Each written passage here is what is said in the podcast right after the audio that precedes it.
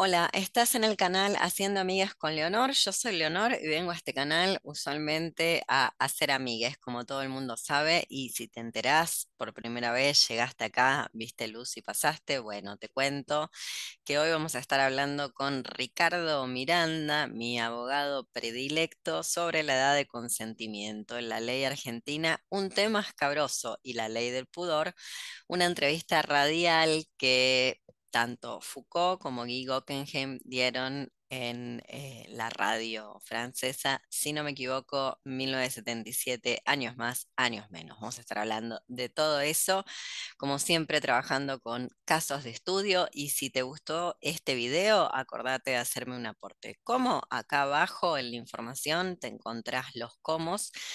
Y bueno, eso, no tengo subsidio, no tengo beca, no estoy institucionalizada, lo cual me permite hablar libremente. Ya sabes, nadie vive de gracias. Hacemos un aporte para que puedas seguir liberando material y produciendo contenido. Mm, bueno, estamos en nuestra sección, el, Haciendo Amigues. Este podcast tiene un nombre propio, que es, ¿cómo era? ¿Te acordás? Eh, eh, venimos a explicar lo obvio. Venimos a explicar lo obvio o hay que explicar, hay que explicar hasta lo obvio. Haciendo la cita de nuestra em, tirana favorita, no sé cómo decirle, a la millonaria Crispación, que con su magnífica inteligencia dijo en algún momento esto, en Argentina hay que explicar hasta lo obvio, en este podcast también. Así que lo, invitamos a Ricardo Miranda, mi abogado preferido, a que nos venga a explicar un tema candente, un tema candente sobre el que no nos vamos a meter en camisa de once varas. Vamos a explicar la ley y tenemos un motivo para explicar la ley, porque cuando vos sos más fascista que la ley es que sos muy facho. Así que alcanza solamente con ver lo que la ley dice como para que se den cuenta, chiquis, están casi peor que Menguele. Ahora lo van a ver. Bueno, Ricky, ¿qué tal? ¿Cómo te va? Bien, bien, todo bien, Leo. Así es, vamos a hablar de cuestiones técnicas, este, ceñidas eh, al, a la ley eh, penal y a la dogmática jurídico-penal, es decir, este, una clase teórica. Una clase teórica, la clase teórica que como decíamos off the record, Andrea Rincón podría haber tenido y hubiera sido mejor su defensa de su amigo. Así que bueno, manos a la obra. Yo quiero saber, empecemos, empecemos por lo que se sabe, lo que hay, lo que es cotidiano. ¿Hasta qué edad? A ver, para una relación sexual no hay relaciones sexuales consentidas, hay relaciones sexuales no consentidas, ¿verdad? ¿A partir de qué edad no hace falta demostrar si hubo o no hubo consentimiento. ¿En qué momento es delito? ¿Cómo es esto? Sí, ahí hay, este, un inconveniente que, vamos a tratar de, resolver. Eh, en principio, para este, ubicarnos, artículo 119 del Código Penal establece la figura del abuso sexual. Simple, gravemente ultrajante y la violación, que es un abuso sexual calificado, digamos. Bien, mm. estos son los delitos contra la integridad sexual en Argentina. Antiguos delitos contra el pudor. Antiguos delitos contra el pudor, sí. Ahora le hemos cambiado la rúbrica, delitos contra la integridad sexual, no obstante, en esencia, este, sigue imperando un, un, puritanismo un pudor, exactamente, un, pudor. que con el paso del tiempo se exacerba más y más, es decir, que es lo que vamos a ir viendo. Este, es decir, eh, para que se configure el abuso sexual, obviamente no tiene que haber consentimiento de la víctima en el contacto sexual que, este, le, que propicia el, autor del delito, ¿no? No obstante, eh, si la víctima es menor de 13 años de edad, rige una presunción de que cualquier contacto sexual que se le ofrezca a esa persona menor de 13 años va a ser abusiva. Pero ahí viene toda una cuestión, toda una cuestión, porque esa presunción, en, el derecho tenemos dos clases de presunciones. Te voy a hablar en latín, Leo, este, esto es un, papelón, porque es profesora de latín, Leo. Este, y acá sí nos ponemos todo en evidencia porque en la, en la Facultad de Derecho vos tenés que ir, Leo. Bueno, ya no hace falta, pero es todos hablando con latinazgos y vos te podés reír muchísimo. Porque... A mí me encantan los latinazgos, yo también los uso. Creo que es el único lugar que me... Sí, pero yo uso un montón, pero... Pero bueno, tengo otra visual, ¿no? Una cosa que te use un máxime, alguien que tiene tatuado el rostro, y otra cosa son tus profesores de derecho, tus ex profesores. Bueno, a ver, dos tipos de presunciones. Dos, tipos de presunciones. Una presunción juris tantum Muy bien. y una presunción juri eh, o jure et de jure. ¿Qué quiere decir? Eh, Explicarle a la gente. ¿Qué quiere decir? La presunción juris tantum significa que es una presunción que admite prueba en contrario. Es decir, yo voy a presumir que si vos tuviste un contacto sexual, vos eh, tuviste un contacto, contacto sexual con una persona menor de 13 años, voy a presumir que la abusaste sexualmente. Bien. Pero te admito que en el juicio penal pruebes que no la abusaste, porque la persona menor de 13 años prestó libremente su consentimiento. Bien. ¿Mm? Esa es la presunción juris tantum. La presunción jure es de jure no admite prueba en contrario. Es decir, vos tenés un contacto sexual con una persona menor de 13 años de edad y vas a ser un abusador, siempre. Y Haya o no prestado a esta persona consentimiento. Exactamente. ¿Y cuál de las dos presunciones rige la ley 109? Bueno, en realidad no, la ley no lo aclara. ahí ah, qué bien. No lo aclara. Eh, ahí hay, un, hay una especie de laguna que luego vienen los penalistas a cubrir. Pero la opinión que me parece más ceñida al texto del artículo 119 es la que propugna que esta presunción sí admite prueba en contrario. Porque el artículo 119 dice el que abusare sexualmente a una persona menor de 13 años. Es decir, está contemplando en cierto modo la posibilidad de que vos tengas un contacto sexual con una persona menor de, 13 años que no sea abusiva. Porque el verbo típico es abusar. Yo te hago esta pregunta. ¿Puede ser que esto tenga que ver con, no sé, las posibilidades que hay? Porque viste que la gente también eh, siempre piensa lo peor de lo peor y tal vez lo que nos encontramos es una persona de 13 y una de 15 o una de 12 y una de 14. No estoy dando ideas ni estoy diciendo que sea lo deseable. Digo que cuando se habla de estos temas, siempre en el horizonte de expectativa está algo bien por fuera de la adolescencia y de la infancia y tal vez es algo más cercano, no sé, pero puede ser que haya tenido que ver con eso. No lo sé. Bueno, así, ah, eh, eh, exactamente. Eso es ah. lo que señala, ah, señala eh, lo que vos decís, Leo, es lo que señala un penalista muy conocido, este, Padre, él dice, eh, la interpretación correcta es que eh, cabe la posibilidad de tener contactos sexuales con personas menores de 13 años que no sean abusivas, ¿por qué? Porque de lo contrario atentaría contra el derecho a la, a, la autodeterminación sexual de, de, las, de las adolescencias, es decir, de, los adolescentes, de, la, de la juventud, de la temprana juventud, porque estaríamos, o sea, estaríamos expuestos, es decir, las personas de, de 15 años, suponte, estarían expuestas a ser perseguidas penalmente si tienen un contacto sexual con una persona de 12 años y medio, suponte. Si una de 15, perseguida penalmente por haber tenido un contacto, además contacto sexual, porque hay diferentes contactos sexuales. La violación es el más grave, pero contacto sexual es, eh, digo, por ejemplo, no sé, tocar una teta, la cola, el culo, esas cosas. Este, mm, eh, digo, si pensamos que no admite prueba en contrario esa presunción, entonces una persona de 14 años, o incluso de 13, podría, de 13 ya no, por una cuestión de que, por la, porque la imputabilidad empieza a los 16 en realidad, eso también hay que tenerlo en cuenta. Pero, este, bueno, lo cual también es un problema, porque entonces, ¿qué ocurre? ¿Qué ocurre? Voy a presentar este problema cuando yo en realidad sé que la respuesta es que el problema es otro, los dispositivos. Ojalá podamos abordar este tema, ¿no? Porque mm, luego podemos rizar el rizo indefinidamente, pero lo importante son los dispositivos. Pero voy a rizar el rizo. ¿Qué ocurre? Algo que es usual en el mundo de la heterosexualidad como régimen político y los entramados intrafamiliares tal cual Occidente configuró el parentesco, la situación de que tu primo de 14 a quien quedaste a cargo decida manosear, siempre ocurre o suele ocurrir, a una persona de 8, 9, 10 años.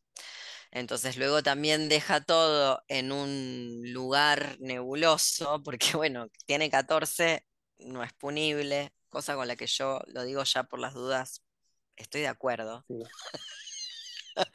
porque me parece un poco mucho. No importa cuál haya sido la violencia, disculpen, que no quiera meter en la cárcel o en la silla eléctrica a infancias, aunque sean complicadas, conflictivas y abusivas.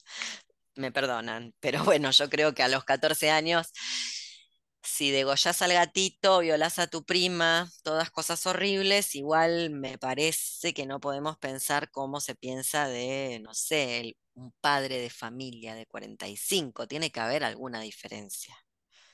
O ya nos pasamos todos los 20 pueblos que había para pasarse y, ya. Los 14. ¿Sabes qué? Pienso en este caso, vos eras muy joven. Bueno, creo que no habías nacido. Eh, yo porque me acuerdo siempre de una novela, perdón la digresión, es que es una novela muy buena, nunca me acuerdo del autor, pero la novela es maravillosa, que se llama eh, Niño B. Niño B es una novela que se basa en un hecho verídico inglés donde dos chicos, uno de 11 y otro de 10, me parece que tenían, se roban de un shopping mall, era empezaban a aparecer los shoppings en aquellos años, años 90, ponele o finales de los 80. Uno de 11, otro de 10, se roban un chico de un shopping, se lo llevan a un descampado a las vías, lo violan, lo torturan y lo matan. A los niños le dan reclusión, obviamente, los niños de 11 y 10 le dan reclusión hasta la mayoría de edad, y con la mayoría de edad eh, están vivos, están por ahí, tienen otro nombre, tienen otra identidad. Em, hubo un gran revuelo, la novela habla de eso, hubo un gran revuelo cuando hubo que liberar los que ya habían cumplido condena. Y yo estoy de acuerdo, ya está, ya estaba cumplida la condena, ya está, listo. Y luego tenían 10 y 11 años.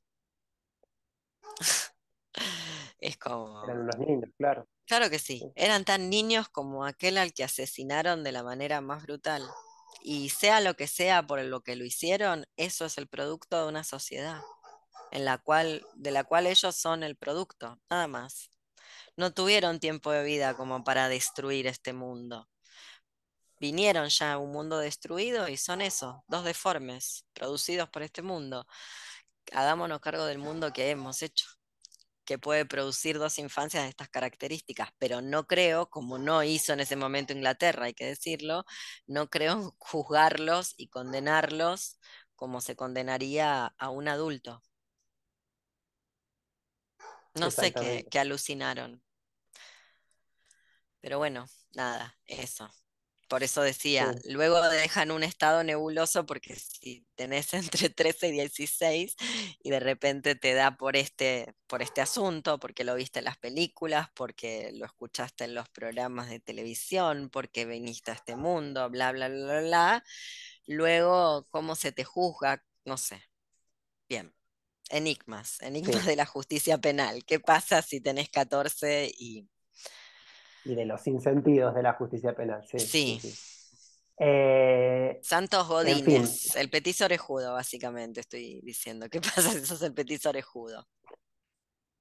Claro. Eh, eh, Robledo Puch, por ejemplo, también, digo. Claro, pero el petizo era muy chiquito cuando empezó. Era muy chiquito. ¿El, petizo qué edad tenía? Yo creo que empezó, tendría que revisar el libro de María Moreno, pero creo que empezó a los 13. Ah, claro, empezó mucho más joven. Muy chiquito era, era chiquito. Muy chiquito. Claro. Sí, sí.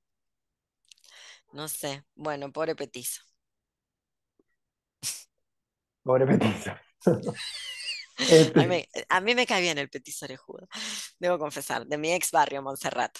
Bueno, entonces, Primera pregunta, primer enigma, ¿qué pasa no sabemos si tenés 14 y estás abusando de una persona de menos de 13, teniendo vos 13 y medio, 14. Bueno, enigma que no podemos resolver.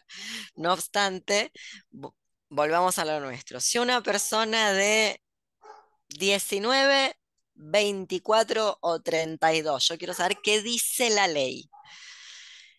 19, 24 o 32 tiene relaciones sexuales con una persona de 16, los acaba de cumplir ese mismo día, el día de su cumpleaños, eso, relaciones sexuales consentidas. Yo creo que las otras no son relaciones sexuales. Nuevamente, tengo problemas con el Código Penal. No le podemos decir relación sexual a algo que no está consentido. Es otra cosa. Exacto. Es relación sexual si está consentido. Si no, no es relación sexual. La violación no es una práctica, una práctica sexual. Luego, del otro lado, hay gente que para sobrevivir hace lo que tenga que hacer. Incluso tener síndrome de Estocolmo. No lo digo yo, lo dice la psicología. Pero bueno, volviendo.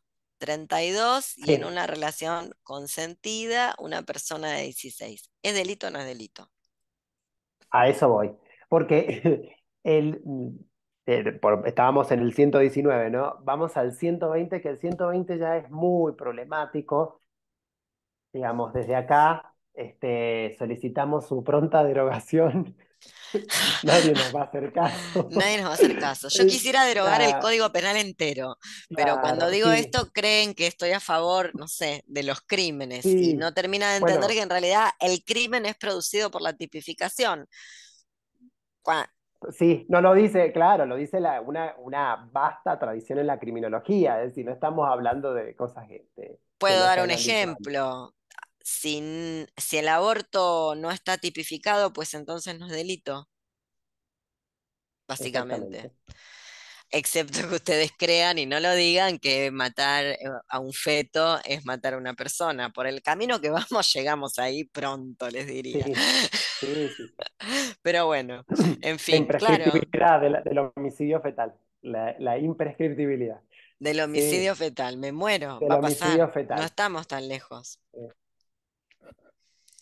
Pero bueno, en fin, el 120. el 120, Lo, exacto, el 120 lo que hace es tipificar el abuso sexual por aprovechamiento de la inmadurez sexual de la víctima. ¿Esto qué, qué significa? Que bueno, vos si tenés un contacto, vos siendo mayor de edad, acá el código ahí lo aclara, que si vos sos mayor de edad, o sea, 18 años ya, para arriba.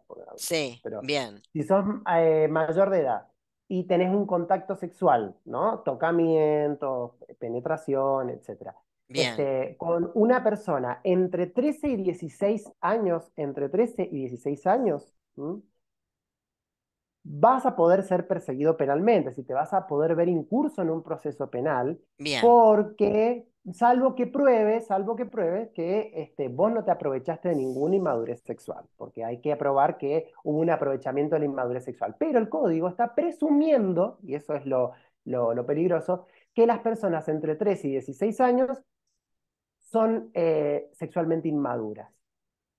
Bueno, es decir, que esto contradice, eh, digamos, el Código Civil y Comercial, es decir, o, otros sectores del derecho, el Código Civil y Comercial que habla de la capacidad progresiva, que las, digamos, los menores de edad pueden ir, este, son capaces para ir cumpliendo determinados actos conforme a su grado de madurez, Convención sobre los Derechos del Niño, en fin, pero bueno, este, el Código Penal dice, entre 3 y 16 vos sos... Eh, eh, sexualmente, inmaduro.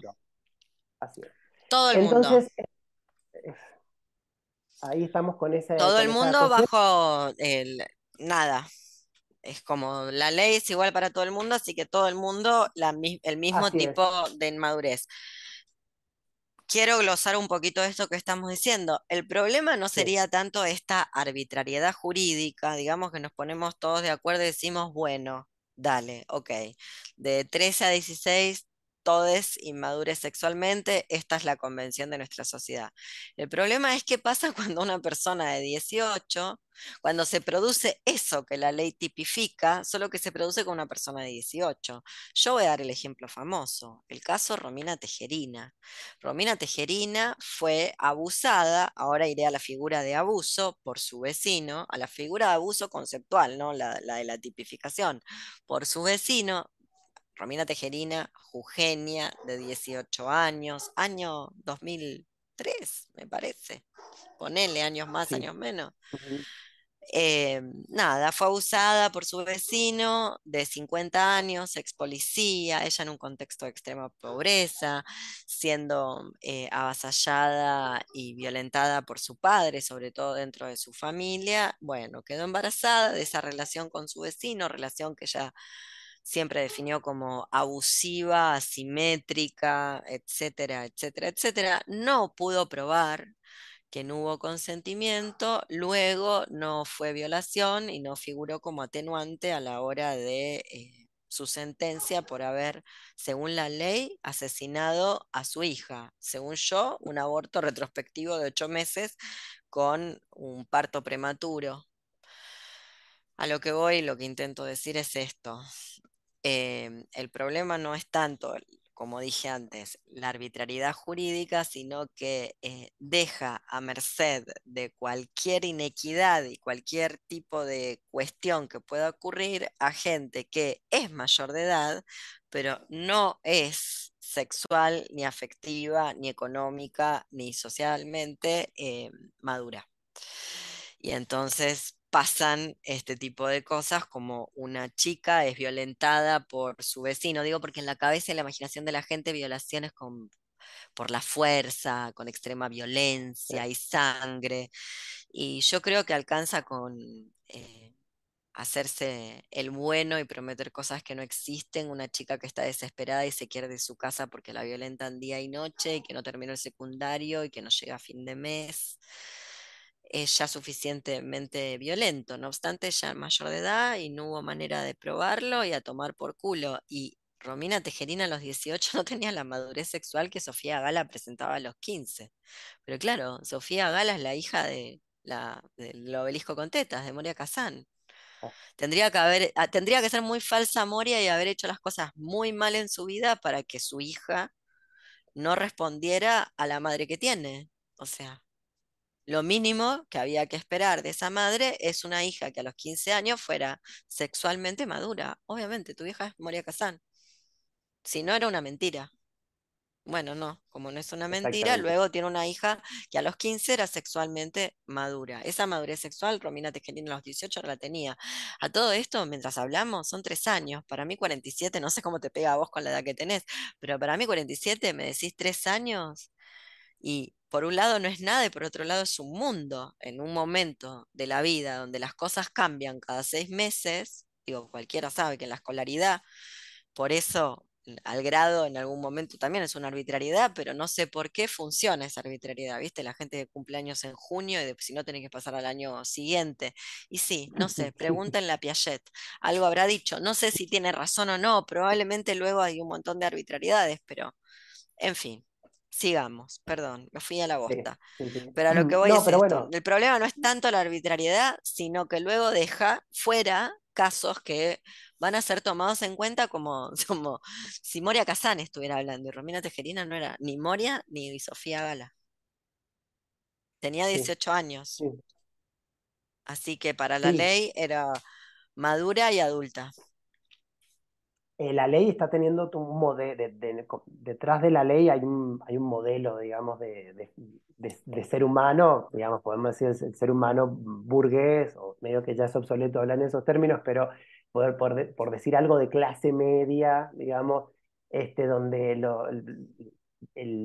las trayectorias de, de adolescentes y demás, digamos, se supone a la vista de los adultos que son de estas prototípicas donde adolescentes con adolescentes, este, y, pero a una, de, de, que si hay contactos sexuales entre adolescentes, que luego van avanzando en edad y van experimentando otras cosas, pero luego eso no se, no se comprueba en, en, la empiria, porque digo, todos tenemos digamos, muy, casos muy cercanos donde, por ejemplo, conocemos a una, una pareja donde el pibe tiene 18 y la piba 15 suponte. O sea, puede llegar a pasar. Vamos a casos famosos. Vamos a hablar.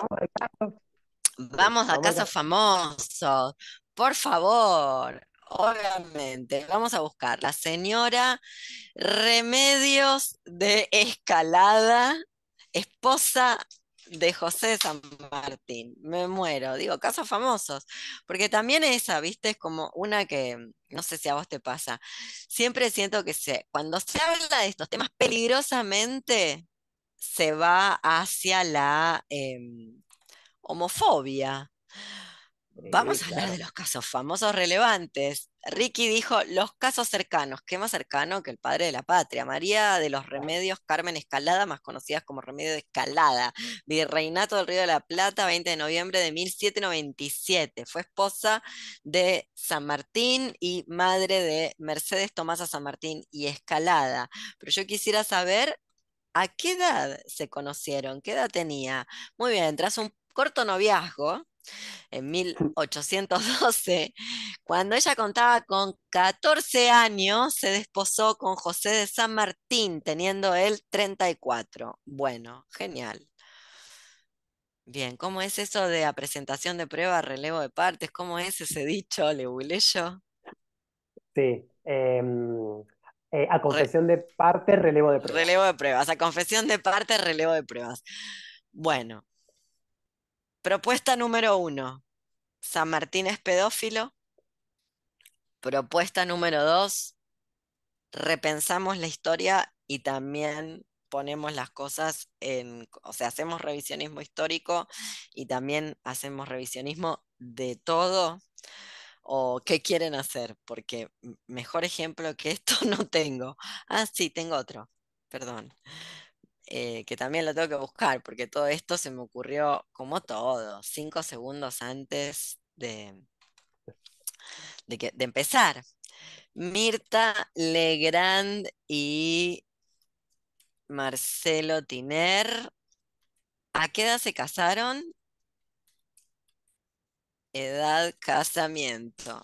Porque yo tengo un recuerdo de que, muy bien, se casaron 18 de mayo de 1946. Ella tenía 18 años, la gran historia de amor entre Mirta Legrand y Daniel Tiner. Y él tenía 35. Eh, digo esto de los 18 a los 35 porque se habían conocido de antes. O sea, esperaron a la mayoría de edad porque justamente no se podía casar. ella era muy menor de edad. Eh, ese es el. Claro, Todos incursos San Martín tiene incursos en, el, en esta figura delictiva que es lo que se conoce como el estupro. ¿sí? Este, ¿Qué es el estupro? Esto mismo, exacto, el abuso. tenemos por lado, o sea, no es abuso, es estupro. Así se conoce, claro, en la, figura como estupro, que vendría a ser una especie de abuso sexual, pero particular, digamos.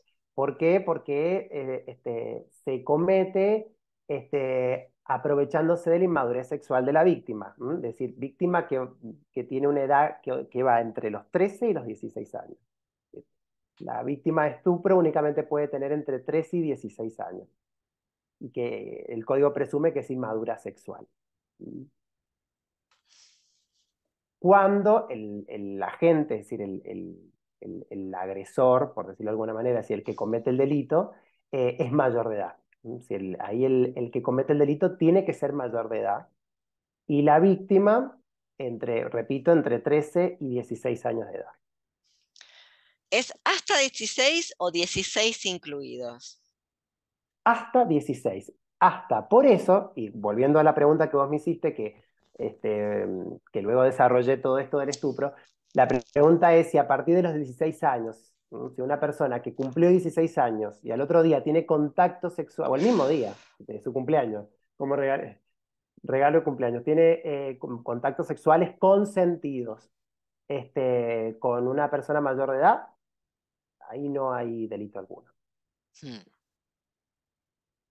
Claro, ahora entiendo. Lo que Telma tiene que probar entonces es que no hubo consentimiento porque luego ella tenía 16, por ende en términos legales, eh, si no puede probar que, hubo, que no hubo consentimiento, no es un delito. No prospera la causa, exacto. Sí, no, no se puede probar el delito, exactamente.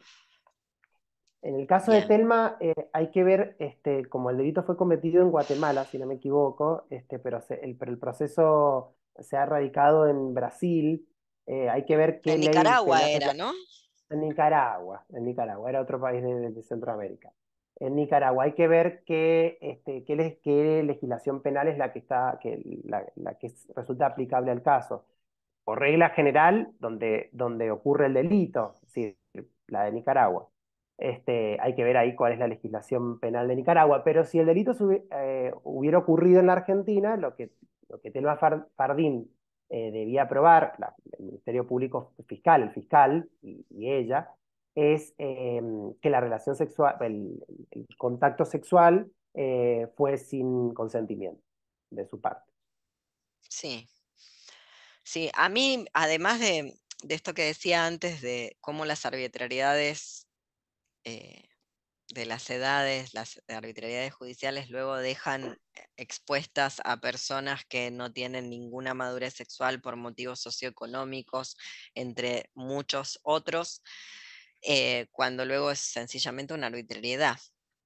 Además de eso, me llama mucho la atención como todas estas personas que quieren una baja de la imputabilidad o una baja de los delitos sexuales de la edad de consentimiento, luego no ponen los puntos sobre las IES o la misma energía para hablar de otras indefensiones, digámosle así, en adolescencias eh, y adulteces tempranas, porque la verdad es que decir una persona de 14, 15, 16 años infancia, a mí, a mí me hubiera molestado que a los 14 años me dijeran infancia.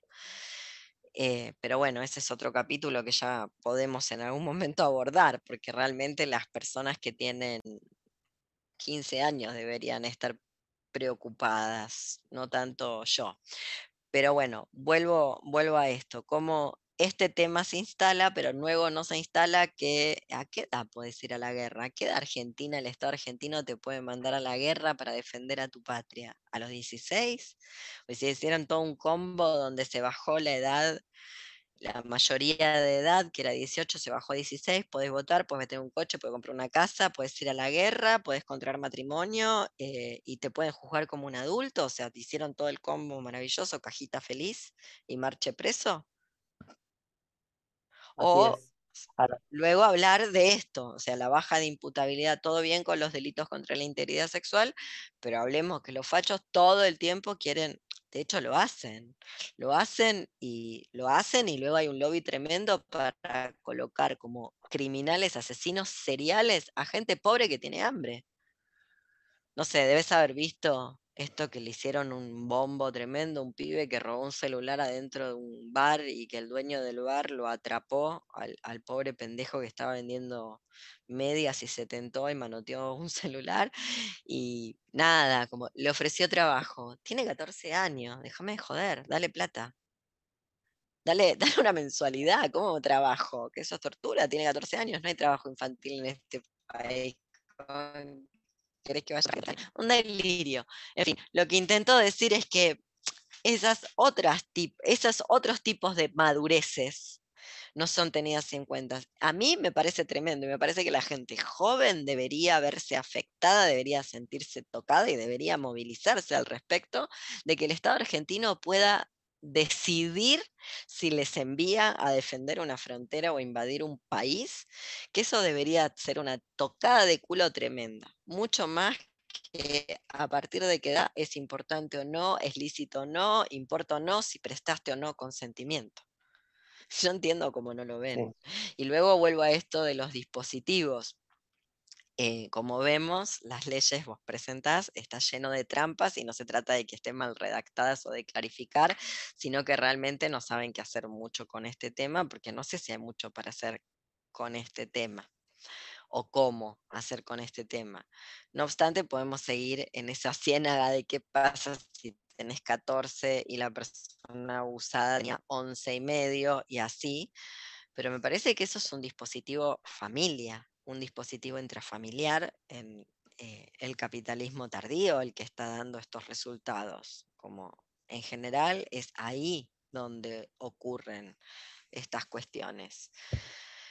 Eh, digo porque hay cifras oficiales que avalan Digo, este, la mayor cantidad de abusos eh, sexuales cometidos contra eh, personas menores de edad ocurren en el ámbito intrafamiliar. Es así, digo, esto, este, digo, hay cifras oficiales que llevan adelante ONGs dedicadas a la cuestión. Luego, nadie Nadie, a ver, e, e, el problema está, pero después dicen, o sea, está planteado el problema, pero luego dicen, bueno, pero entonces eh, que la familia que digo, como que hay que resignificar no sé qué cosa, o hay que, o educación sexual en las escuelas, em, recauchutar los dispositivos para que, para creer que, pueden llegar a, a funcionar diferente. Digo. Sí, ¿Qué decirte? Yo me, siento tan como que no, no puedo ni prestar una discusión, porque para mí el problema es que exista la escuela.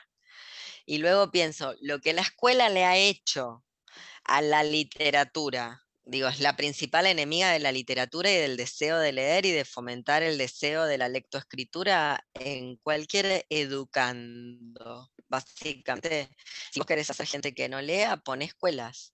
E, esa es la función de la escuela, obturar el placer de la lectura. Bien, si eso le hizo a la literatura, que francamente a mí la literatura me parece cuasi indestructible, literalmente lo digo. O sea, resiste todo. Pensá en la cantidad de escrituras prohibidas que se han abierto paso, no obstante, lo cual, incluso sin, la capacidad de almacenamiento que tenemos en la actualidad, si le ha hecho lo que le hizo, lo que le va a hacer a la sexualidad. No quiero ni pensar. No sé si lo quiero saber. Pero. No, y volvemos, eso es otras inconsistencias, digo, porque digo, hay una ley nacional de educación sexual integral, digo, que propende justamente, digo, al, a prácticas, digamos, a que, la, a que los educandos, voy a hablar en los términos con los que, utiliza la, ley de educación sexual, que los educandos, digamos, este, y compartan experiencias sexuales eh, responsables, dice la ley. Mira, un tendal de, de, de, planteamientos y cuestiones podemos hacer Leonel y yo con respecto a esto, pero digo, en definitiva, están eh, propende, si hay educación sexual en las escuelas, es porque se, está, se sabe que eh, hay prácticas sexuales, por lo menos entre adolescentes, que puede haber una práctica sexual entre uno de, de 12 o de, de 13, supónganse, y uno de, de, 16 o 17. Este, en fin, digo, la educación sexual se imparte en las escueas como con contenido teórico. tengo preguntas, no sé, no sé, tengo que hacer estas preguntas. ¿Qué va a pasar cuando a le maestre de la ESI le caiga de 13 años que diga que, tiene ganas de coger a peluche con gente de 21, le va a estallar la mente.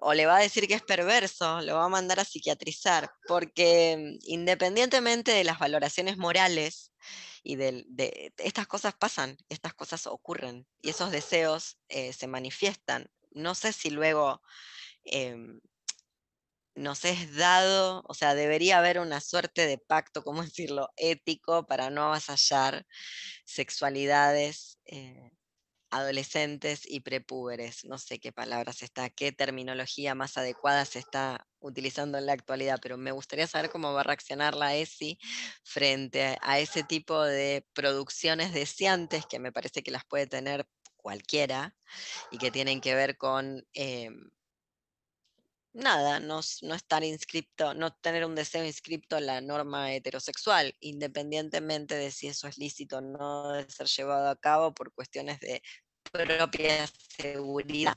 ¿Qué va a hacer la ESI con ese postulado? Cuando venga alguien a decir no quiero usar preservativo, no me gusta. ¿Qué le va a decir? Bueno. Ya nos imaginamos qué a decir. Sí, sí, sí. Eh, Digo, al margen de cada vez que haya, lo que intento decir es que pasa lo mismo que con las tipificaciones penales. Son las que crean el crimen. Yo sé que les estalla la cabeza cuando una dice eso. Vuelvo a lo de aborto porque es muy fácil probarlo, porque se derogó la figura, por lo menos hasta la semana 14. Y dentro de ciertas condiciones, una interrupción voluntaria del embarazo no es un delito, es un derecho. Entonces, si no existe la tipificación de aborto como existía hace tres años, luego no existe el delito, la práctica sigue existiendo y existirá, sea delito o no delito. Justamente por eso. Entonces, yo sé que a la gente le estalla la cabeza cuando estamos hablando de esto, pero, pero en realidad es la tipificación, la tipificación, la norma, el manual, bla. Digo, supongo que la ESI no va a poder decir que no, que está todo bien con coger a peluche, porque si no, no sería, no estaría dentro de la escuela, porque eso no es lo que se hace, no es lo políticamente correcto. Luego ya sabe, ni voy a hablar. Bueno, en fin. Dale, sigamos con la ley que es más interesante que las, los derroteos de todo este mundo. Mientras tanto, perdón, perdón, estoy muy off topic, lo siento. Mientras tanto, las estamos hablando de esta pelotudez, ¿vos viste la cantidad de glifosato por persona que se consume? O sea, vos entendés que hay consumo de glifosato pasivo, como llueve. Yo no puedo creer, 10 litros de glifosato por año. Todo en Argentina, por persona. ¿Cómo nos morimos ya?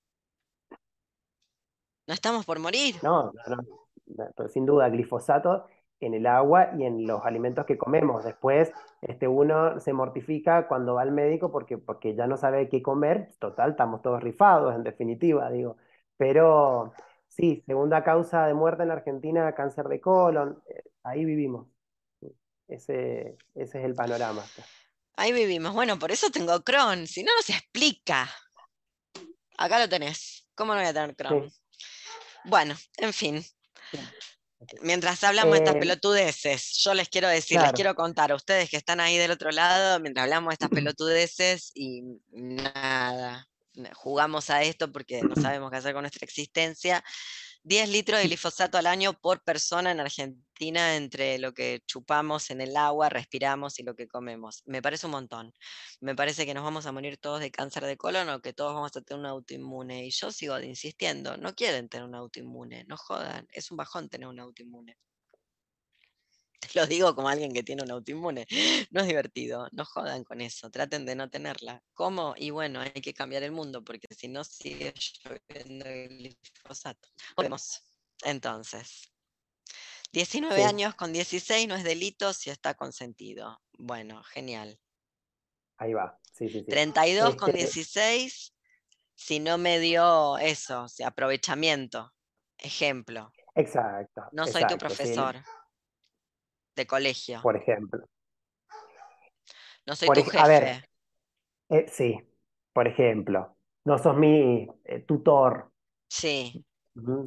Este, mm, que hay que aclararlo esto también, no porque seas mi tutor, mi profesor, este, o, el, curita que me confiesa, esta, eh, necesariamente va a haber abuso sexual. Digo, a ver, eso es importante. Si la persona tiene 16 años y consiente el, contacto sexual, no, no, hay una situación de aprovechamiento, tampoco hay amenaza, ya sabemos, amenaza, violencia, el artículo 119 se encarga de mencionar estas circunstancias.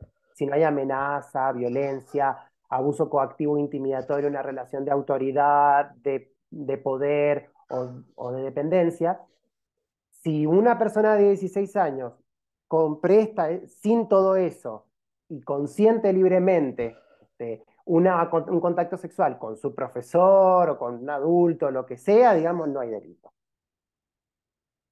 Exactamente. Eso es lo que dice la ley argentina. Eso es lo que dice la ley argentina. Así es. Este, mm, que digo, es, es importante tener en cuenta todos, eh, todos estos extremos porque hay eh, voces eh, circulando en los medios de comunicación a raíz del caso de Jay Mamón y Lucas Benvenuto que, este, que, bueno, que, confunden. Digo, he escuchado mm, concretamente de, de, Telma Fardín decir que este, hasta los 18, es decir, que si un adulto tiene este, relaciones sexuales con una persona menor de edad, hay abuso, y, no es así. Eh, no, para la ley argentina. No para la ley argentina, exactamente. Eh, no, es así. Por lo menos por ahora no. Tiene que haber, por lo menos por ahora, exactamente. Sí. Este, y con respecto a la prescriptibilidad de estos delitos, que estaría bueno también eh, plantearlo porque es algo que... claro, este, ese es otro tema, un temazo. Exactamente. Porque están llevando o queriendo llevar el tema de los delitos, de cualquier delito, hacia, bueno, hacer una equivalencia con lesa humanidad, que son imprescribibles, nunca prescriben. Exactamente. Exactamente. Eh, hay, ha habido todo un, eh, un derrotero en, materia de la prescripción eh, de, la acción penal de los delitos sexuales contra menores de edad, ¿no? Este, digo, ¿por qué un derrotero? Porque empezamos con una ley que se conoce como la ley Piazza. Este, no recuerdo bien en qué año fue la ley Piazza, pero bueno, ya hace unos unos cuantos, el, el año 2011 fue. Este, la ley Piazza, digamos, em, a ver, ¿qué ocurría antes de la ley Piazza? Este, y después, por qué ley Piazza, porque también hay una audiencia este, que, que, no solamente vive en, la Argentina. Eh, bueno, antes del, del, año 2011, es decir, antes de la ley, de esta ley Piazza, los delitos eh, sexuales contra menores de edad prescribían como prescriben los otros delitos, es decir, tiene un plazo de prescripción que eh, empieza a correr desde el momento del hecho, ¿no? Como dice el Código Penal, desde las cero horas del día siguiente al día en que se cometió el hecho.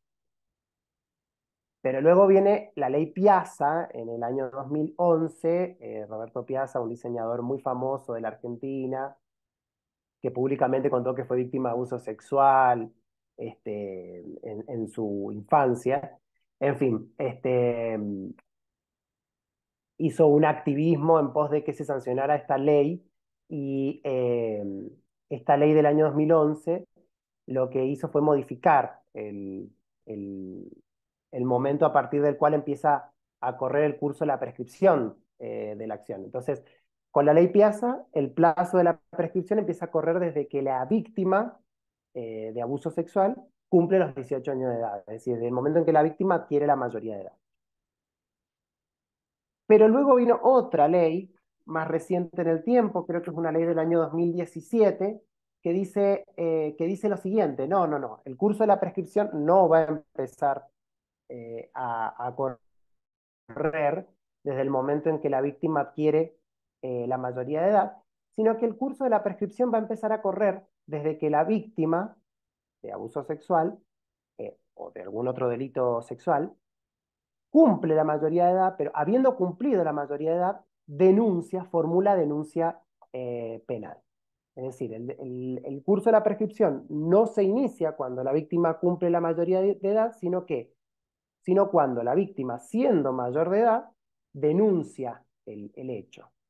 Esto hace que, que, digamos, sea virtualmente imprescriptible el delito, el delito sexual, porque imagínense que un, una persona víctima de abuso sexual este, siendo menor de edad, luego adquiere el, delito sexual. Se puede denunciar el delito sexual a sus 80 años de edad.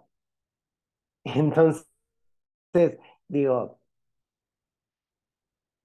no digamos, está eh, incorporando la ley una, una, una imprescriptibilidad virtual, porque depende de la voluntad de la víctima, básicamente. Eh, lo cual es peligroso. Lo cual, no, este acá está este otro problema que vos me hablabas también off the record, que es las pruebas. Y esta, esta es la madre, lo que vehiculiza, esta es la madre del borrego, porque moralmente una podría estar de acuerdo con que el trauma jamás prescribe, o que el daño perpetrado sigue ahí en trazas, marcas, etcétera. Una podría, yo estaría de acuerdo incluso con eso. No obstante, me doy cuenta que ¿cómo lo van a probar? no hay manera. a veces no, están ni vivos personas a las que puedan ponerse a testificar. Bueno. Por ejemplo, por ejemplo, entonces, eh, vos haces una denuncia penal, activas todo un circuito, es decir, que vos eh, impulsás toda la, maquinaria, em, eh, digamos, la, maquinaria de persecución penal, este, y para nada, que si luego vos denuncias el, delito del cual fuiste víctima, el delito sexual del cual fuiste víctima, mucho tiempo después del hecho, bueno, la posibilidad de probar ese hecho es mínima o quizás ya no haya posibilidad alguna de probarlo, es decir, salvo sí. o nula, exactamente. De mínima nula, muy bien. y acá eh, sí. Claro, el problema. a condenar a una persona por eh, ahí va, ¿qué dijiste? Un juez dispuesto a condenar a una persona por.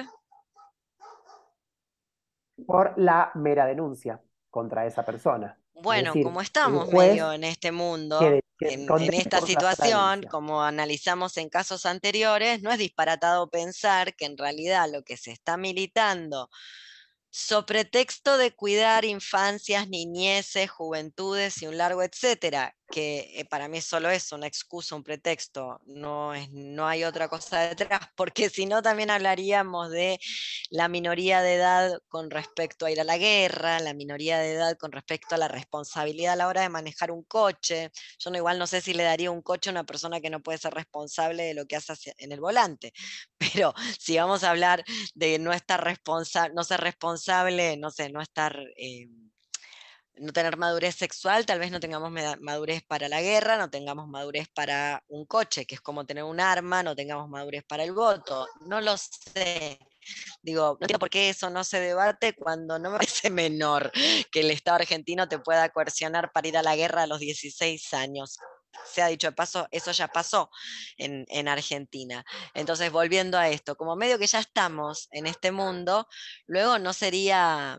Em, bueno, eso, eh, hay que sacarse la, máscara, la careta y que realmente eh, digan que lo que quieren volver es una situación que es propia de los juicios inquisitoriales a las brujas. Las, la sola denuncia alcanza para condenar a la persona denunciada. Bueno, eso es la Inquisición, esos fueron los juicios a las brujas y eso es el maleus maleficarum. Para hacer eso no necesitamos justicia a lo penal, lo primero que quiero decir. Para hacer eso alcanza con tener a la yuta y una denuncia y que la yuta ejecute. Luego, si con la sola denuncia, sin presentar pruebas, va a alcanzar, pues entonces removamos, ahorramos un montón de plata.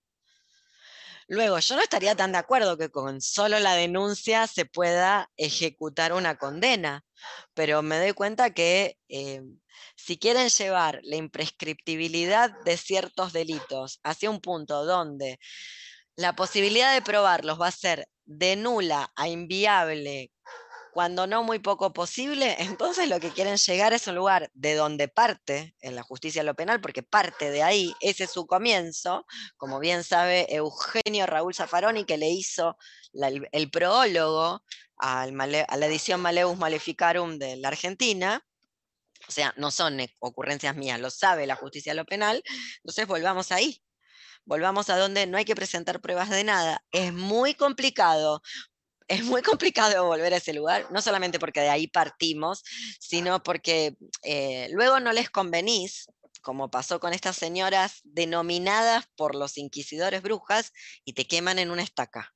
Y los motivos por los cuales no les convenís van de ser mendiga hasta, no sé, un aborto que te salió mal o cualquier cosa, que sos infértil, vieja y menopáusica. Nada, que tenés tierras. Tierras puede alcanzar con tener un patio. Fin.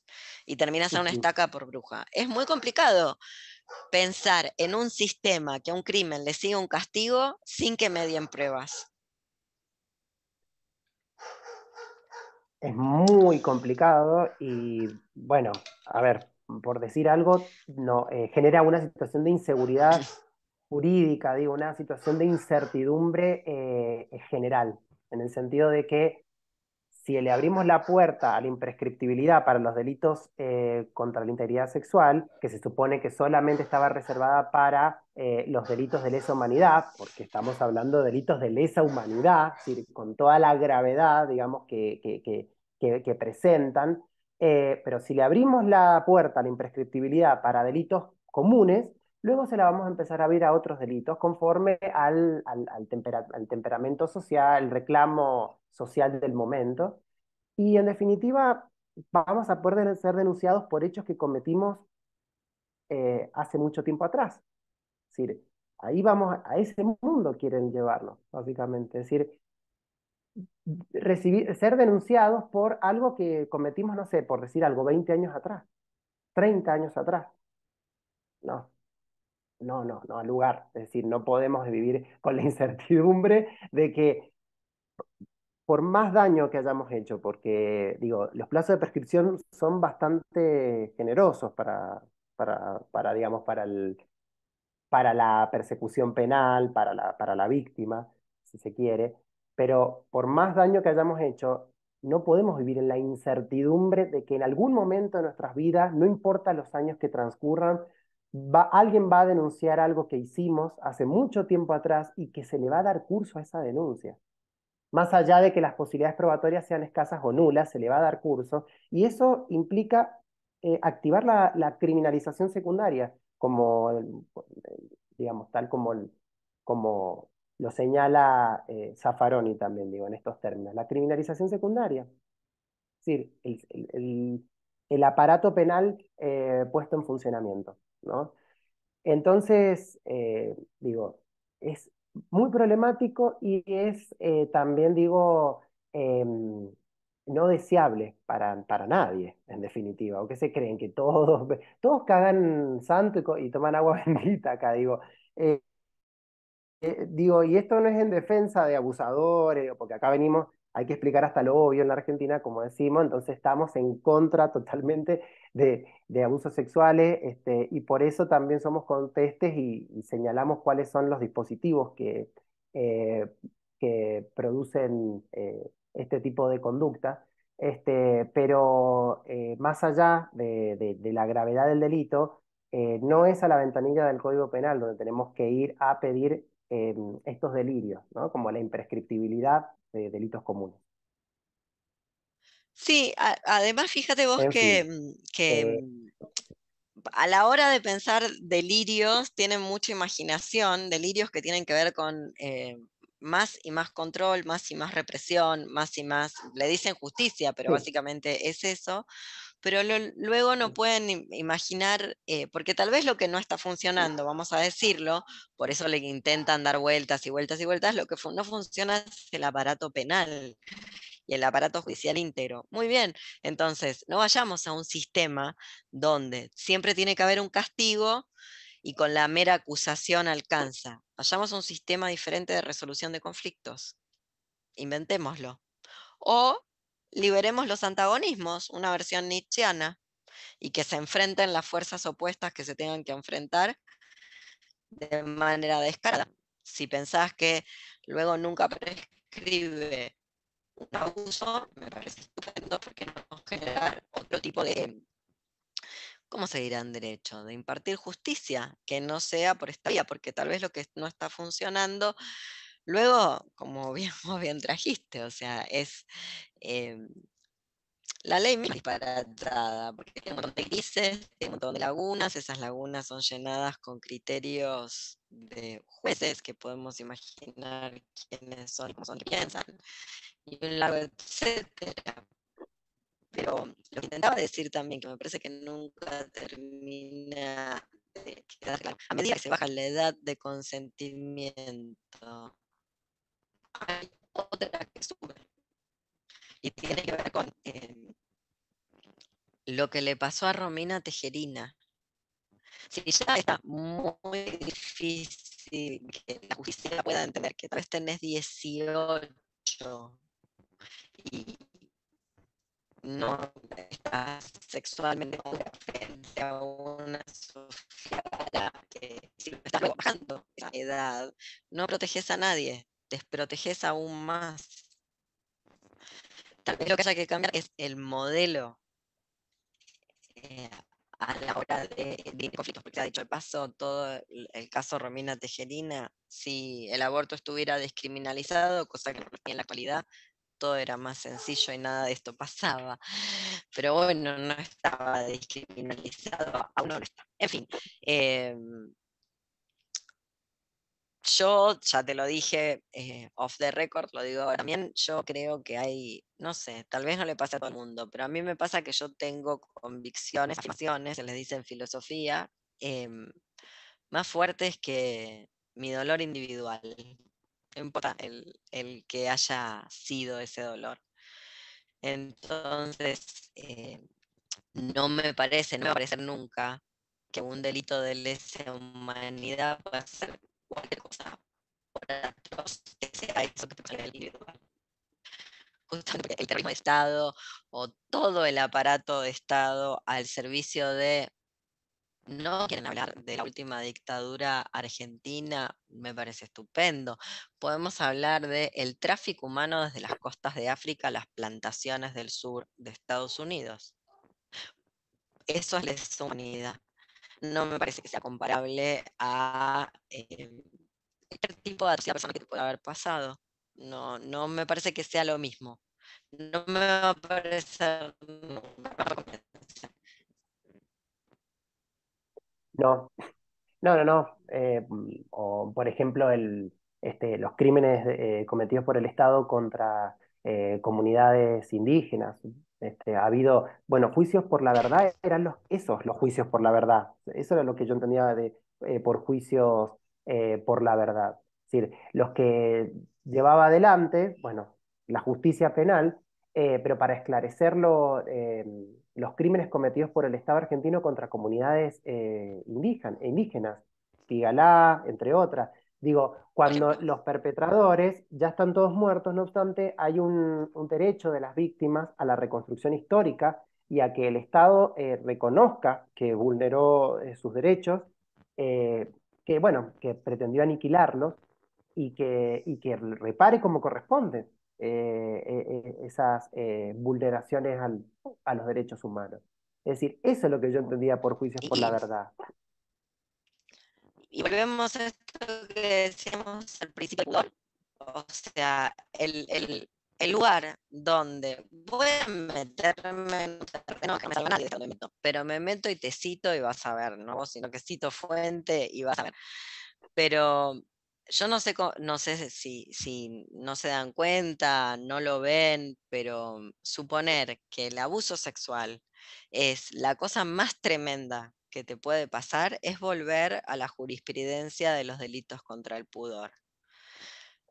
Lamento decirles que el cuerpo humano parece que sobrevive hasta Auschwitz, donde si creen que una violación la pasa a uno mal, se imaginan lo que debe haber sido Auschwitz. Creo que lo pueden imaginar. Yo aún puedo imaginarlo. Entonces, lo que intento decir con esto, y la cito a Virginie Despentes en teoría King Kong, en su capítulo Imposible violar una mujer tan viciosa, yo la verdad quiero la construcción de un etos que se atreva a pagar el precio que tiene en esta guerra llamada heterocapitalismo ocupar el espacio público en el cuerpo. Este es uno de los precios que se paga en el caso de mujeres y disidencias.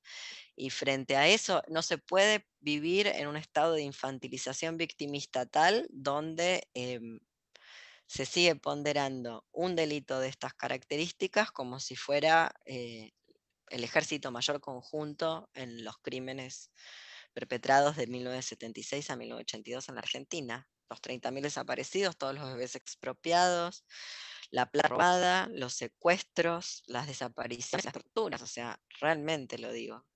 No puede ser. Eh, no. están al mismo nivel. Por eso citaba Despentes, de, no, están al mismo nivel porque no es que son unas olimpiadas de, de dolor o de opresión, porque uno tiene todo el aparato de Estado a su favor para perpetrar cantidad de cosas donde eso que también te pasó a vos está incluido, a unos niveles de intensidad sin precedentes. Y luego lo mismo. Yo siempre voy a creer que la prisión no es lugar, jamás, por ende, eh, no es prisión tampoco para mis violadores. No es prisión, no es lugar para nadie. No hay una prisión para mis violadores sí y para el resto no. No, no debería haber una prisión y pensemos otras formas de resolver conflictos, incluso algunas que tienen que ver con liberar los antagonismos. Vayamos más atrás.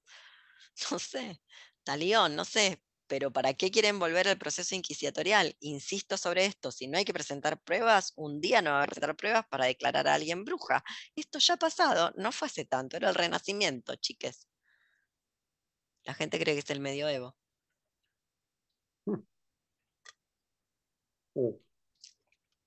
Vamos a ser canceladas, lo sabés, ¿no? Bueno, yo quiero, quiero tu opinión sobre un caso famoso argentino. Bueno, no tenés por qué darme tu opinión, pero a mí me mueve siempre a pensar estas cosas un caso famoso argentino, otro caso famoso argentino que es el de América Scarfó y Severino Di Giovanni, ¿viste? Y, em, ¿Conoces la historia de Di Giovanni y Scarfó? No, no. No, ¿qué pasó con Di Giovanni? Hay un libro muy bueno hay un libro muy bueno de Osvaldo Bayer que te recomiendo que se llama Di Giovanni, el idealista de la violencia. Di Giovanni es un, fue un anarquista que vivió acá en, Argentina en los años 30, em, que tuvo una célula de afinidad anarco, una célula de afinidad arco, eran expropiadores, andaban de fierro, secuestro, robo, bla. Así, a todo, a todo vapor. Con los hermanos de América, los eh, hermanos Scarfón. Me acuerdo solamente el nombre de Paulino, que es el que te lo terminan fusilando junto a, Di Giovanni. Bueno, Di Giovanni tiene una relación amorosa con América Scarfó, ella con 15 y él con, no me acuerdo si 24 o 26, suficiente como para ser cancelado. Eh, nada, te la voy a hacer, te la voy a abreviar, luego leen el libro de, de, Bayer y sacan sus propias conclusiones. Luego, luego te lo amplío, pero lo que a mí me interesa es esto. A, Di Giovanni obviamente lo apresan, termina siendo fusilado porque hay ley, marcial, em, América presencia el fusilamiento de, su hermano y, y, de él, se presenta, en fin, etc vivió muchos años América Scarfo, vivió como hasta los ochenta y pico de años y durante el menemato em, todavía estaban confiscadas las cartas que ella y de Giovanni, en un momento de Giovanni estuvo en la clandestinidad y se carteaban, se mandaban cartas.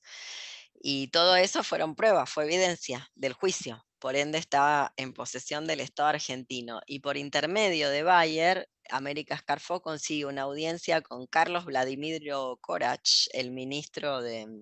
¿Qué era? De Menem. siempre me gusta decir el nombre entero porque Carlos Carlos Vladimiro, o sea, Karl Marx y Vladimir Lenin. Y mira lo que le salió. Ah, bueno, terminó? Pidió por intermedio, muy bien. Por intermedio de Bayer, América Scarfó consiguió una entrevista con Corach para pedirle las cartas, que le devolvieran las cartas. Salió en página 12 eh, la, nota que estoy citando, con el Dixit de Scarfó, diciéndole a, a Corach, diciéndole, no le vengo a pedir nada, le vengo a reclamar lo que es mío y el Estado argentino tiene hace 50 años o 60 años. O sea, una vieja narca de, de, toda la vida, de cuando el anarquismo todavía andaba de fierro, ¿comprendes? Nunca pidió perdón. A mí me cuesta mucho ver a América Scarfó como una niña abusada.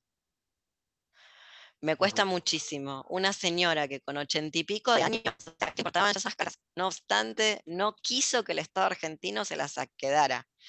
No fue y le dijo, gracias, señor Corach, qué bueno que me atendió. Fue y le dijo, yo no te vengo a pedir nada, chiquito, vengo a reclamar lo que es mío y vos tenés en posesión hace 60 años, dámelo.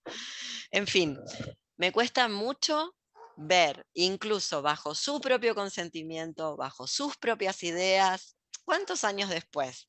¿Una vida?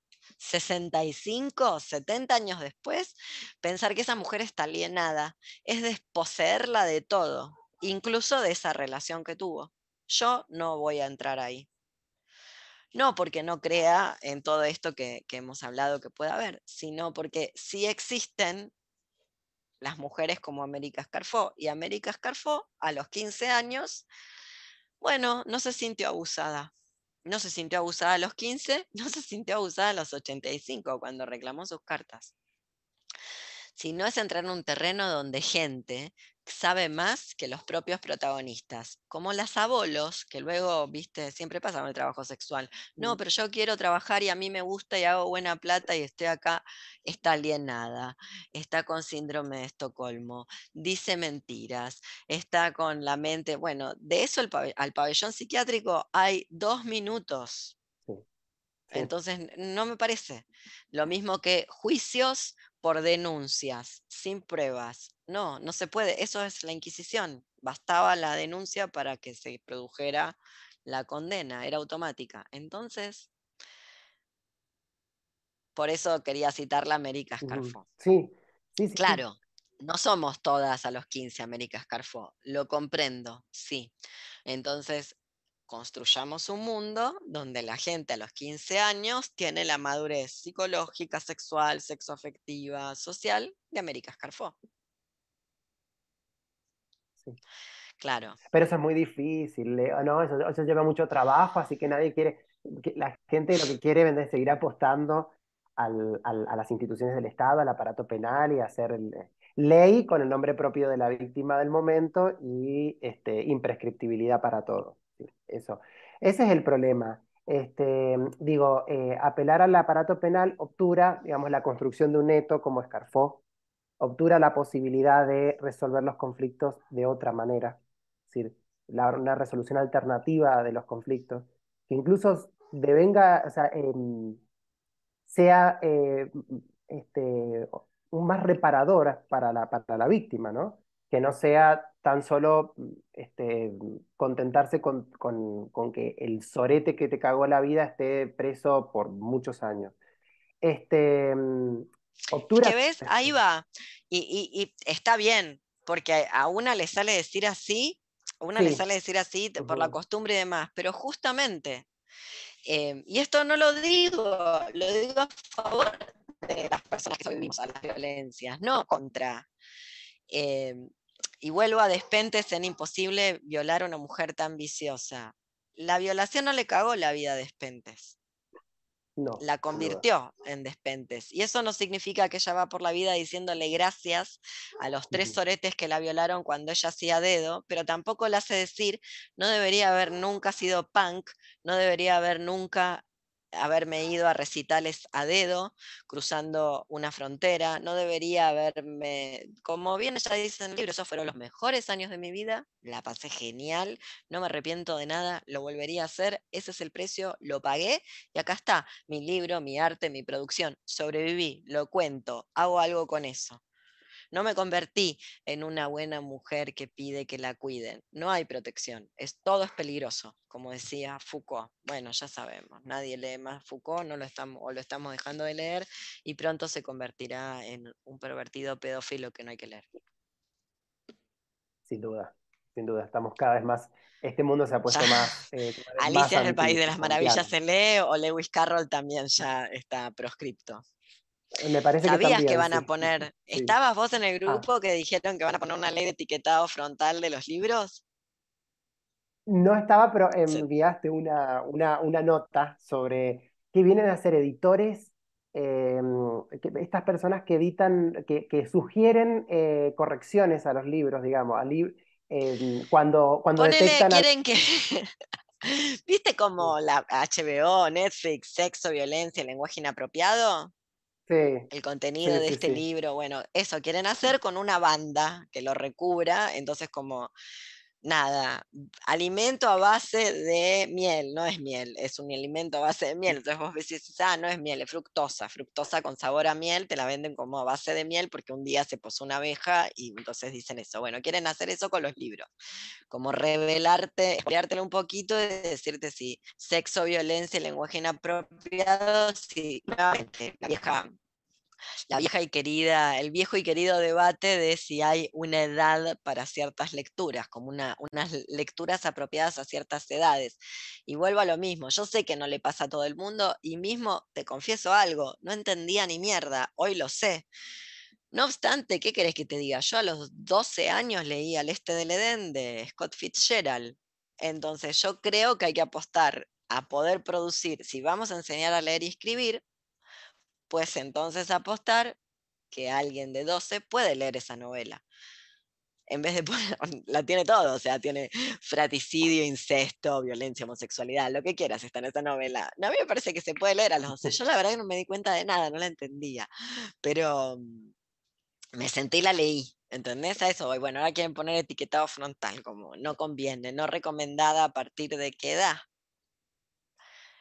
Bueno, qué problemático. Eh, sí, sí, sí, sí, sí. En, lo del etiquetado frontal de libros no lo sabía. Sí leí sobre una nota periodística que, que, que, que, vos enviaste al grupo eh, de, que, bueno, al grupo de estudio este, que, que, quieren cambiar, quieren cambiar el eh, léxico. exacto, era, era, iba por ahí. Este, la, quieren, es un grupo de editores que hacen sugerencias a los autores este, sugieren, por ejemplo, que cambien determinado léxico eh, cuando Te doy un ejemplo.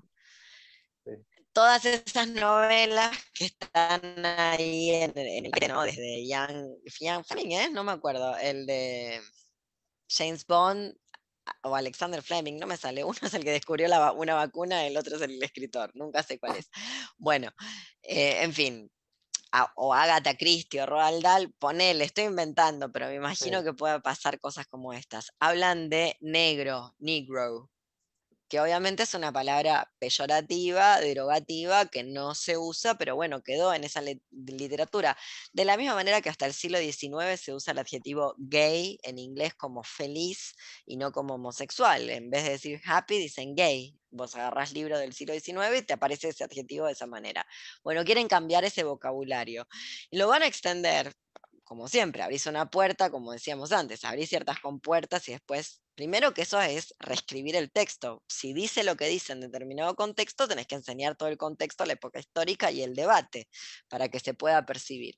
Y luego que es abrir la puerta para que van a terminar cambiando los discursos de, de los movimientos por los derechos civiles. Malcolm X también dice negro, the Negro question, o sea, dice negro, negro. No dice PIVOC. No dice People of Color, no dice la corrección política, ni Luther King, ni Malcolm X, ni James Baldwin, no hay ningún afrodescendiente racializado de la lucha por los derechos civiles de Estados Unidos, década del 60, del 70, 50, 60, 70, que hable de, eh, que hable, no hablan con eufemismos, hablan de palabras que no se usan más en el inglés americano. Entonces van a cambiarle los discursos. Un día van a llegar a. No lo invento, ¿eh? Mirá que a las personas con discapacidad que no nos sentimos. Me pasa todo el tiempo, que cuando vos no sentís que es peyorativo decirte a vos misma enferma crónica discapacitada y siempre salta uno diciendo, ah, eso es insulto, no lo use, pero yo soy discapacitada, me estoy diciendo a mí misma, no me molesta que me... No, no se puede usar. Va a pasar, temporada número 19 de South Park. No estamos tan lejos. No, no, para nada. Eh, bueno, Ricky, voy a parar de eh, grabar. ¿Alguna cosa más que quieras agregar que te haya quedado? Siempre nos quedan cosas con Ricardo, estos temas escabrosos que nos valen tantas cancelaciones. Siempre. siempre Pero paro la grabación. Vamos a decir que aplicamos un filtro. No, no, no, ah, antes de que Ah, perdón, perdón. no iba a cortar, solo iba a dejar de grabar. simplemente recalcar esto. Ah, ok. No, no digo por eso, pero para que quede en, la grabación. Que quede grabado. que, quede grabado, sí. que mencioné anterior, que mencionábamos anteriormente esto de em, apelar, digamos, eh, como respuesta a, mm, como respuesta, digamos, eh, a delitos sexuales, digamos, al daño que producen los delitos sexuales em, en las víctimas. Eh, apelar al aparato punitivo, lo que, bueno, esto, digamos, lo que, lo que produce es eh, una obturación, digamos, de un etos eh, que nos permita em, empoderarnos, digamos, este, sortear eh, estos, esta, em, por decir algo, estos traspiés de la vida em, con más menos traumáticos. Y también obtura, como decíamos anteriormente, la posibilidad de resolver estos conflictos de otra manera. Es decir, resolverlos de otra manera. Nada de esto se piensa y cada vez es más difícil pensarlo, se, vuelve cada vez más impensable porque justamente eh, la tendencia es eh, por la contraria. Es decir, es eh, justamente apuntar al, aparato penal. Es muy fascista el asunto. No lo dijimos, pero yo también tengo algo para antes de irnos sin mencionar porque no lo dijimos, pero es importante. Recordemos, o para la gente que conoce, vamos a conocer la referencia histórica de la casa una casa de acogida llevada adelante por Maya Johnson y Silvia Rivera en los años 80, una casa de acogida no institucional, no ONGizada, nada, una casa para travestis, travestitas en situación de calle, travestitas, porque eran menores de edad, estaba pensada Maya y Silvia, Marcia Johnson y Silvia Rivera, arman esa casa, la arman con una, ocupan una casa o son ocupas, además están la propiedad y la sostienen con su trabajo sexual, una casa de acogida para trabas, trabas expulsadas de sus hogares y trabas en situación de calle mantenida por una afrodescendiente racializada y una chicana, las dos travestis trabajadoras sexuales de por esta vía, la experiencia histórica de la casa está regenteada, llevada adelante. Hay un libro maravilloso sobre eso. Ay, perdón, me parece que me el. Tengo que terminar esto. Perdón. Esto, es para generar más suspenso en la teleaudiencia, pero bueno, las cosas domésticas. El perdido de la verdura. Eh, nada. Eh, solo esto de la casa Star, que la casa Star, esta experiencia histórica que para mí es fundamental, me parece fundamental a la hora de una política, de pensar una política de los cuidados, la genealogía trans y demás, hoy sería leída como eh,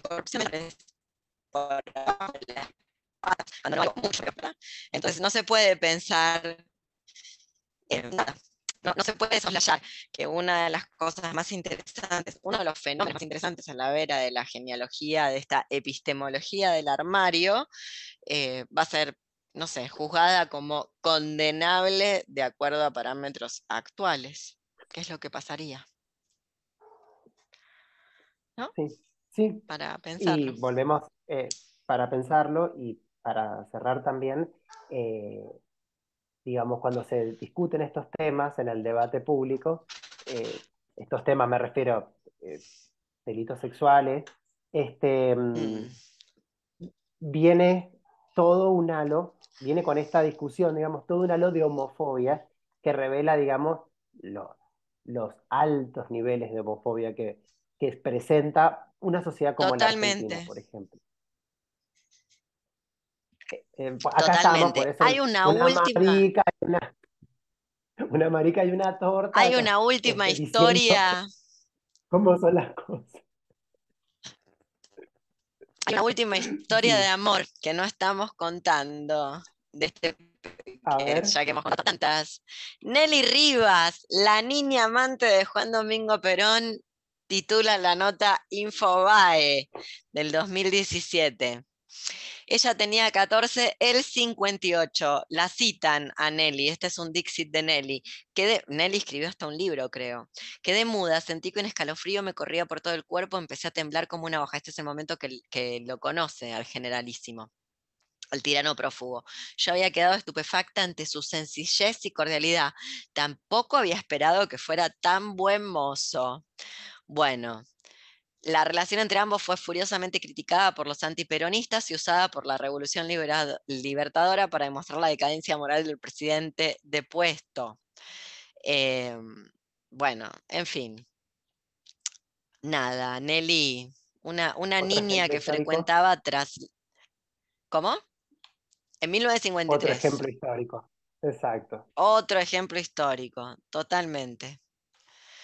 Eh, bueno, en fin, otro ejemplo histórico de Nelly Rivas me gusta siempre. Su libro Amor y Violencia, la verdadera historia de Perón y Nelly Rivas, Planeta 2014 de Juan Ovidio Zavala. Así que ya ves. En fin, muy interesante la historia de, de Nelly y Juan Domingo ya que estamos en un poco de relevamiento histórico.